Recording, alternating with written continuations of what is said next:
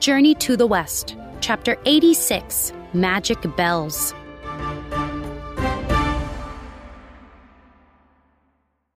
Wukong shouted outside the cave. He shouted all kinds of insults about the demon of power. Inside the cave, the guard woke up. He ran to the demon's bedroom. Master! cried the guard. The monkey is back! It's the middle of the night. said the demon. What does he want? He said we must return the queen. said the guard. If we don't, he'll smash our entire mountain. He also yelled some terrible things about you. The demon of power climbed out of bed and grabbed the fake bells. I'll chase the monkey away with my fire, smoke, and sand again. He tied the bells around his neck and went outside. The demon glared at Wukong. Go away. I'm sleeping. Return the queen! Shouted the monkey. Never! Said the demon. He reached for the bells around his neck. Wukong pretended to be surprised. Oh, He said. I have bells just like those. The demon squinted at the monkey. I doubt your bells are like mine. Let me see them. Wukong held up the bells. The demon peered at them for a moment. Those bells do look like mine. But my bells are magic. So are mine. Said Wukong.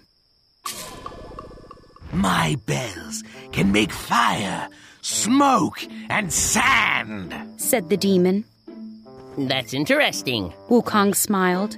My bells can do that too. Really? The demon of power looked surprised. Let's compare bells to see whose work better. Okay, Said Wukong. you go first. I was planning to. Said the demon. He shook his bells. Nothing happened. He shook the bells again. Again, nothing happened. That's strange. The demon mumbled. He looked closely at the bells. These bells worked fine yesterday. Wukong tried not to laugh. Let's see if my bells work. He said. The monkey shook the bells. Whoosh! Fire, smoke, and sand rushed toward the demon. Ah! cried the demon. He covered his face and fell to the ground. Wukong pulled out his iron bar and got ready to strike. Wukong, stop! Shouted a voice. The monkey looked up and saw Guan Yin coming down from the sky. Wukong bowed. Greetings, Bodhisattva. I was just going to destroy this demon. You must not harm him. said Guan Yin. He's my pet wolf. He escaped from heaven. The Bodhisattva looked at the demon. Return to your true form. Light sparkled, and the demon turned into a huge wolf. Guan Yin climbed onto the wolf's back. She looked at the wolf's neck and then at Wukong. Give me the bells, Wukong. What bells? Wukong held the bells behind his back, My wolf wears a set of three bells. said Guan Yin.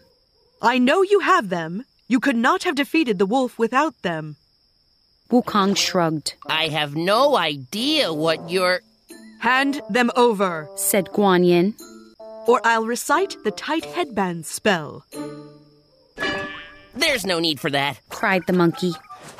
I was just joking. Grinning sheepishly, he handed over the bells.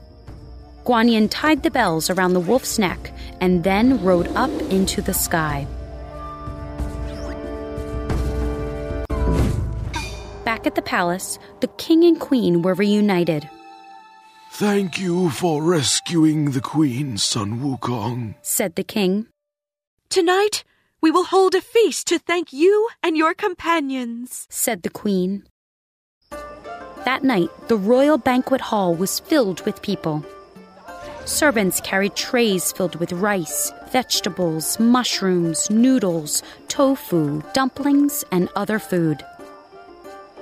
Bajie ate everything in front of him. Would you like more steamed buns? asked a servant. You don't need to ask. Said the pig. Just put food in front of me and I'll eat it.